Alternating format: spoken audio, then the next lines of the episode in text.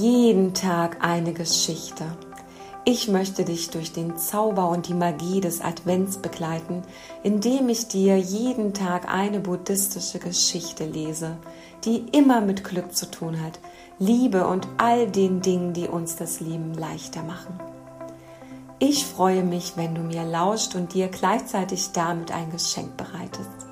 Viel Freude damit, deine Beate.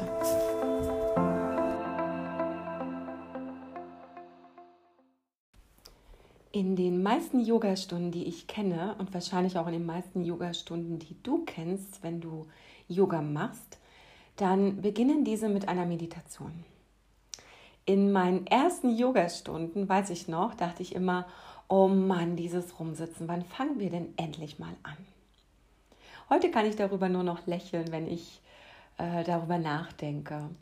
Wenn ich selbst Yoga unterrichte, dann ist dieser Teil für mich einer der allerwichtigsten Aspekte der ganzen Yogastunde, nämlich meine Teilnehmer aus dem Alltag zu holen und sie in den Moment zu bringen, genau in das Jetzt, genau in diesem Moment auf die Matte und zu sich selbst. In meiner eigenen Übungspraxis, da gibt es inzwischen sogar Tage, da ist mir die Meditation sogar wichtiger als Yoga üben. Und meistens hat es einen Grund, weil Meditation kann so vieles. Das Leben, das um uns herum ist, das vergleiche ich ganz gerne wie einen Ozean und Manchmal ist dieser Ozean einfach nur wild und tosend und schäumend und wir wissen gar nicht, was da alles noch auf uns einstürmt. Und in diesem Jahr war meine Meditationszeit sehr enorm aufs ganze Jahr betrachtet. Dann kann Meditation erden. Dann bringt die Ruhe rein. Und manchmal ist es auch so, dass das Leben dir Fragen aufgibt und du dir Fragen stellst, aber dir einfach die Antwort nicht einfallen will. Wobei das auch nicht ganz stimmt, weil die Antwort ist ja immer schon da. Sie ist nur noch nicht im Bewusstsein, weil man auch der Antwort gern mal für eine gewisse Zeit aus irgendwelchen Gründen ausweicht. Und auch hier schafft die Meditation Klarheit. Jetzt könnte ich noch eine ganze Menge mehr darüber berichten, warum regelmäßig Meditieren einfach nur so unglaublich wertvoll ist. Aber das hebe ich mir einfach für eine Podcast-Folge, für eine ganz eigene Podcast-Folge im neuen Jahr auf. In der heutigen Geschichte geht es auch ums Meditieren, aber nicht nur. Es geht außerdem noch um das Zusammenkommen und um das sich miteinander verbinden. Das sind Punkte, die wir in diesem Jahr besonders wieder zu schätzen gelernt haben und immer noch im Lernprozess sind. Nämlich wenn wir merken, dass wir nicht mehr zusammenkommen dürfen, uns nicht näher kommen dürfen und da einfach auch das Gefühl von, ich möchte Verbindung und Nähe haben, entsteht. Und das ist so wichtig, weil das uns Menschen ausmacht und ich finde, wir haben das wirklich so ein bisschen verloren im Laufe der letzten Jahre. Und nicht wir als Einzelne, aber die Menschheit als solches im Laufe der letzten Jahrzehnte hat das verloren. Und jetzt ist die Zeit wieder gekommen, um zusammenzukommen. All das steckt in der heutigen Geschichte. Und außerdem möchte ich noch zwei, drei Begriffe erklären, die darin vorkommen. Ähm, in der Geschichte kommt vor ein Mungo. Ein Mungo ist ein Raubtier, der als Einzelgänger lebt und so ein bisschen mit einem Fuchs vergleichbar ist. Es kommen vor die Begriffe Satsang. Satsang ist etwas, wo Menschen zusammenkommen, sich verbinden durch gemeinsames Singen oder Philosophieren oder Zuhören, einfach eine Verbindung schaffen. Wer in der Yoga-Welt unterwegs ist, kennt das durch äh, Kirtans oder Mantren oder Konzerte, wo man zusammenkommt. Es gibt auch offizielle Satzsagen. Es ist etwas ganz Wundervolles. Da ist eine ganz, ganz traumhafte Energie da. Ich kann es jedem, der da noch nie war, nur ans Herz legen. Wenn sowas in eurer Nähe ist oder auch jetzt in der Zeit findet sehr viel online statt. Begebt euch in diese Energie, die ist sehr, sehr heilend und nährend. Aber das nur ganz nebenbei. Es kommt noch vor der Sanyasin und der ist schon in ganz vielen Geschichten jetzt im Laufe unserer Kalendertürchen vorgekommen. Das sind Menschen, die sich ganz bewusst dafür entschieden haben, jeglichen Besitz und jeglicher Anhaftung, jeglicher weltlichen Anhaftung zu entsagen, um sich damit sehr frei zu machen und damit viel, viel leichter leben zu können. Ja, und jetzt wirklich endlich ganz viel Freude mit der heutigen Geschichte. Die Weisheit des Mungo. Vivekamati war ein sehr tugendhafter junger Mann, der in einem Land namens Kalinga lebte. Er lebte mit seinem Guru zusammen, diente ihm, lernte und erlangte Kenntnisse über die Veden, der uralten heiligen Schriften. Nachdem er seine Studienzeit beendet hatte, bereitete sich Vivekamati darauf vor, seine Unterkunft im Haus des Lehrers zu verlassen. So trat er also vor seinen Lehrer und sprach O ehrwürdiger Meister, als ich mit dir hier in dieser reinen und heiligen Bleibe lebte, war ich sicher vor den Versuchungen und gefährlichen Verlockungen der Welt. Jetzt muss ich diesen geschützten Platz verlassen und mitten in die Zwietracht und den Kampf des weltlichen Lebens gehen.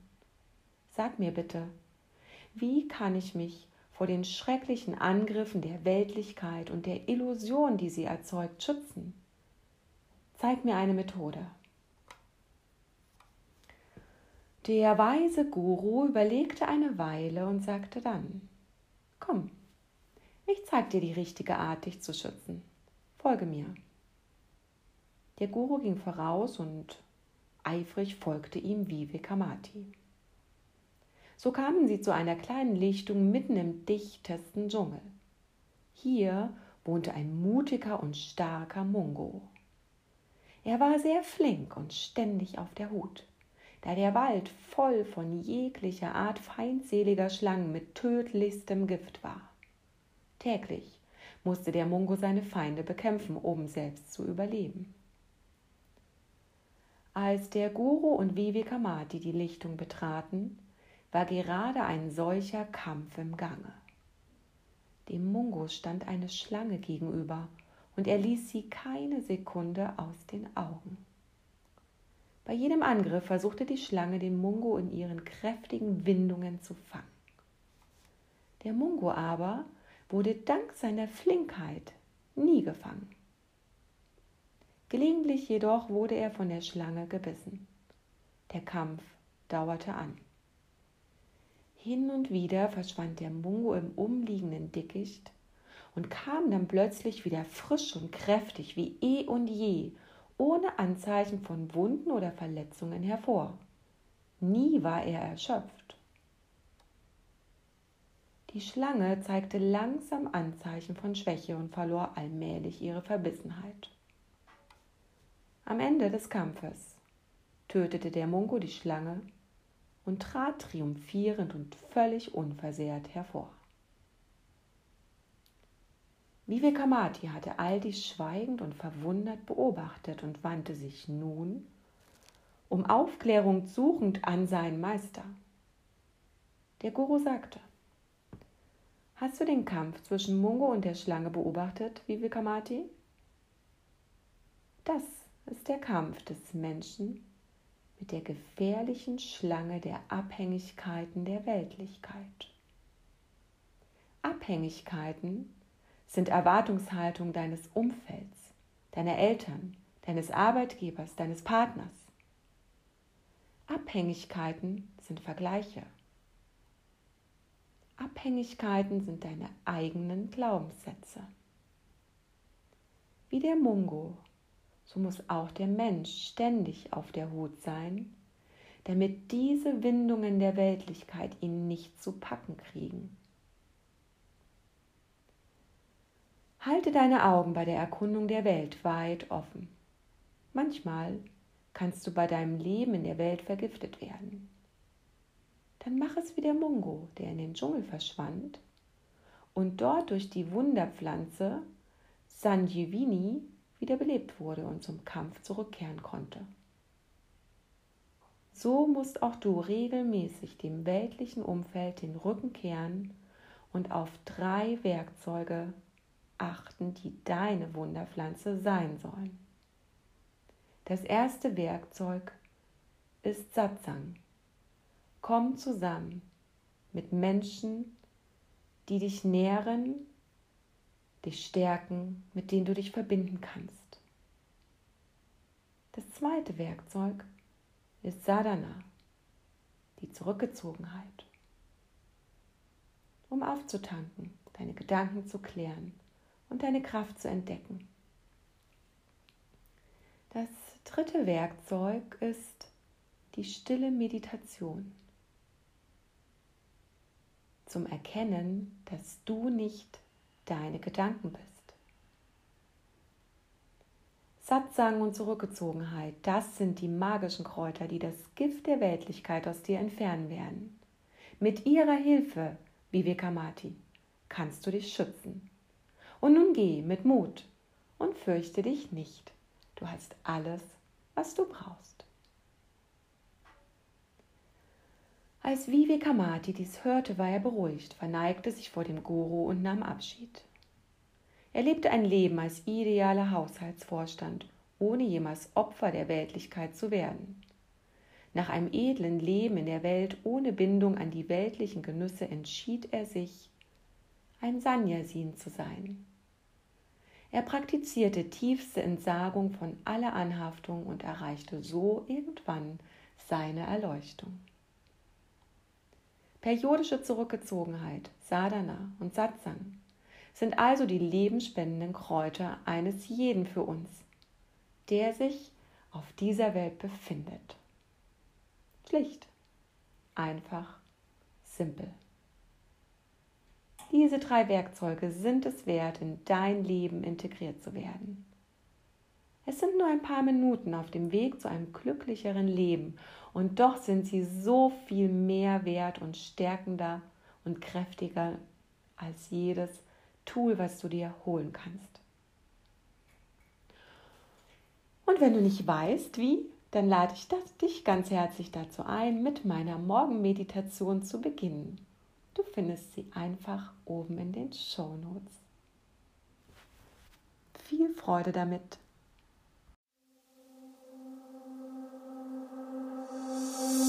Wenn du weiter mit mir in Verbindung bleiben möchtest, dann gebe ich dir gerne einen Überblick über meine Programme.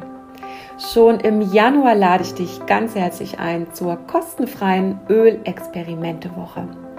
Wir wenden ätherische Öle an unter dem Motto erholsam schlafen, endlich schmerzfrei sein und endlich nicht mehr vom Stress bestimmt. Du hältst eine kleine Auswahl für dein Thema und startest damit nicht nur in ein neues Jahr, sondern gleich viel glücklicher in ein neues Leben. Klick dich dazu gerne in den Shownotes rein und du wirst alle Links zu dem Programm finden und such dir einfach was aus, sodass wir gemeinsam in dein neues, leichteres Leben starten können. Oder aber du rollst mit mir die Matte in deinem Wohnzimmer aus und wir treffen uns live im virtuellen Yoga Space. Such dir was aus, relax oder aktivierend. Spür in dich hinein und schau, was du gerade brauchst. Klick dich in den Kursplan, melde dich an und wir treffen uns im virtuellen Yoga-Raum gemeinsam und live auf der Yogamatte. Die Wirkung von ätherischen Ölen, die die Medikamente ablösen, fliegen inzwischen von Haus zu Haus und man kommt fast nicht mehr drum herum. Wie du diese Öle lieben lernst und ganz intuitiv im Alltag anwendest, das erfährst du in meinen wöchentlichen Workshops ab Januar. Such dir einen Termin raus, melde dich rechtzeitig an, dass ich dir noch ein kleines Päckchen zukommen lassen kann und dann sehen wir uns live und lernen uns kennen. Was gibt's noch? Oh, es gibt noch etwas ganz Wunderbares im März. Pünktlich zum Frühlingsanfang lade ich dich ein zu einem vier Wochen Home Retreat, alles Alte loszulassen im Innen wie im Außen. Mamas, Yogis, Selbstständige. Dieses Retreat beinhaltet alles und ist für alle die, die immer so viel Zeit für alle anderen geben und sich so wenig Zeit für sich selbst nehmen. Du wirst angeleitet von mir, mit mir gemeinsam, jeden Tag etwas mehr Zeit und Selbstliebe für dich in deinen Alltag zu integrieren und es ist machbar. Du erhältst Rezepte, die glücklich machen, Yoga, Entspannungsreisen und Impulse, die dein inneres Leuchten zum Strahlen bringen und damit auch dein Umfeld verändern. Meld dich an für deinen Schlüssel zu mehr Entspannung, mehr Erfolg und mehr Zeit für dich und deine Lieben für unser Retreat im März. Alle Infos dazu findest du im Link in den Show Notes. Ich freue mich auf dich, deine Beate.